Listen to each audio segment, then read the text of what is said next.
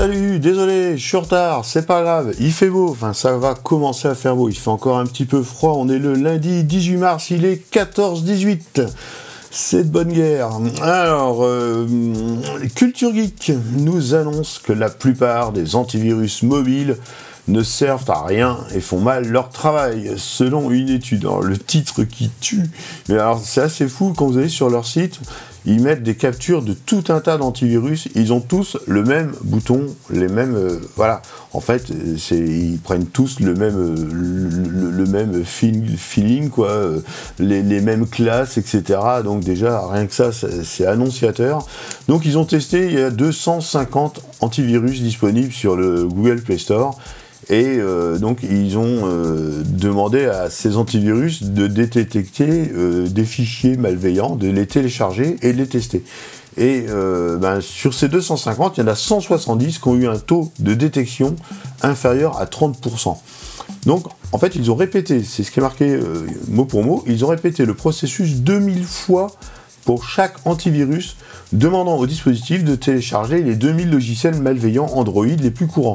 Donc à chaque fois, ils ont donné une URL, l'antivirus télécharge le logiciel, le met dans le gestionnaire de fichiers du téléphone, etc. Et il se trouve que de beaucoup d'applications, faut croire aux utilisateurs qu'elles réalisent une analyse au moment du téléchargement. En gros, il regarde le nom du fichier, s'il est dans une liste noire ou pas, et puis basta. Et donc voilà, c'est que du caca de la merde. Alors ces antivirus-là, évidemment, on les a euh, dans des pubs, euh, sur des jeux euh, gratuits, etc., etc. Et les seules applications, en gros, qui ont obtenu 100% sont Avast, Avira, Bitdefender, E7, Kaspersky, Sophos, etc. Donc vraiment une faible liste d'antivirus, enfin d'antivirus sont réellement des vrais antivirus et donc 170 antivirus complètement pourris sur 250 qui pullulent. Donc il va falloir être temps de faire le tri un petit peu sur ce Google Play Store. Euh, ZDNet nous annonce une astuce, mais euh, on s'en doutait, mais c'est bon de le répéter un petit peu, comment recharger votre iPhone le plus rapidement possible, quel que soit votre chargeur. Donc évidemment, l'article est pas mal, parce qu'ils disent que la, manière la plus rapide de recharger un téléphone est d'utiliser la fonction charge rapide. Mais pour ça, il faut un chargeur USB-C Power Delivery et un câble USB-C vers le Lightning, si on a un, un iPhone 8 ou 8 Plus par exemple. Sinon, on peut charger son téléphone avec le chargeur 12 watts de l'iPad. Le chargeur 12 watts de l'iPad, bah, évidemment, comme il est plus rapide que, le 5 watts de l'iPhone, ça va à peu près 33% plus rapidement. Évidemment, 12 watts, donc il délivre plus de puissance. Et l'astuce, euh, mais personne n'y pense, mais honnêtement, mettez votre téléphone en mode avion une demi-heure, et là, il se recharge quasiment tout seul et c'est comme ça qu'on gagne du temps. Et sinon, avoir un accu externe, voilà, on est dans le train, c'est branché sur l'accu externe, ça mange pas de pain et puis euh, voilà, on est tranquille. Perso, j'ai toujours un accu externe sur moi, donc j'ai un truc qui fait 10 000 mAh. Ça permet de recharger 3 5 fois un iPhone qui serait bien déchargé et c'est super pratique. Des ampères heure, c'est quoi ben, C'est comme les litres au 100 pour une voiture. Donc c'est la quantité d'ampères que la batterie peut fournir à votre téléphone en une heure. Voilà, c'est en gros pour schématiser. Hein. on parlera de Monsieur Faraday un peu plus tard.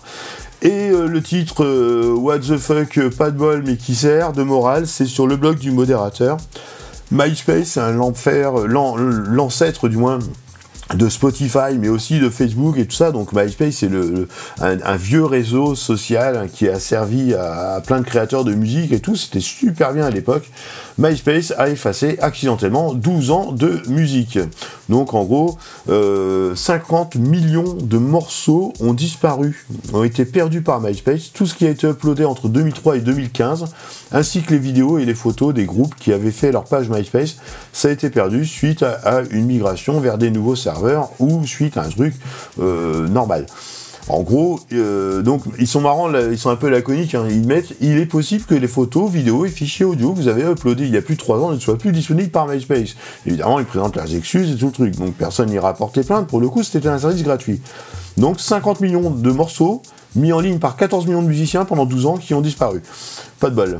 Et surtout, voilà, ce que dit le blog du modérateur, l'importance des sauvegardes personnelles. On ne rappellera jamais assez l'importance de conserver une sauvegarde des données sur un disque dur externe ou un NAS. Parce qu'il est clair que euh, ce qui est arrivé à MySpace aujourd'hui peut arriver demain à Google Drive, Google Photos, iCloud, Dropbox, YouTube, etc. Et ça, il faut toujours, toujours, toujours avoir des sauvegardes, des sauvegardes, des sauvegardes. Même pour mes clients, je leur dis toujours, c'est pas parce que je vous génère des backups qu'il faut pas les récupérer. Moi, je génère des backups. Récupérez vos sauvegardes, au moins une sauvegarde hebdo. Il y a en cas de problème, vous serez bien content de les récupérer. Donc pensez sauvegarde, c'est la sécurité, c'est pour vous. Voilà, c'était le podcast numéro, euh, je sais plus, 35 je crois. Il est 18, euh, euh, non, il est 14-24 et on est toujours le lundi 18 mars. Eh, c'est chaud aujourd'hui. Hein.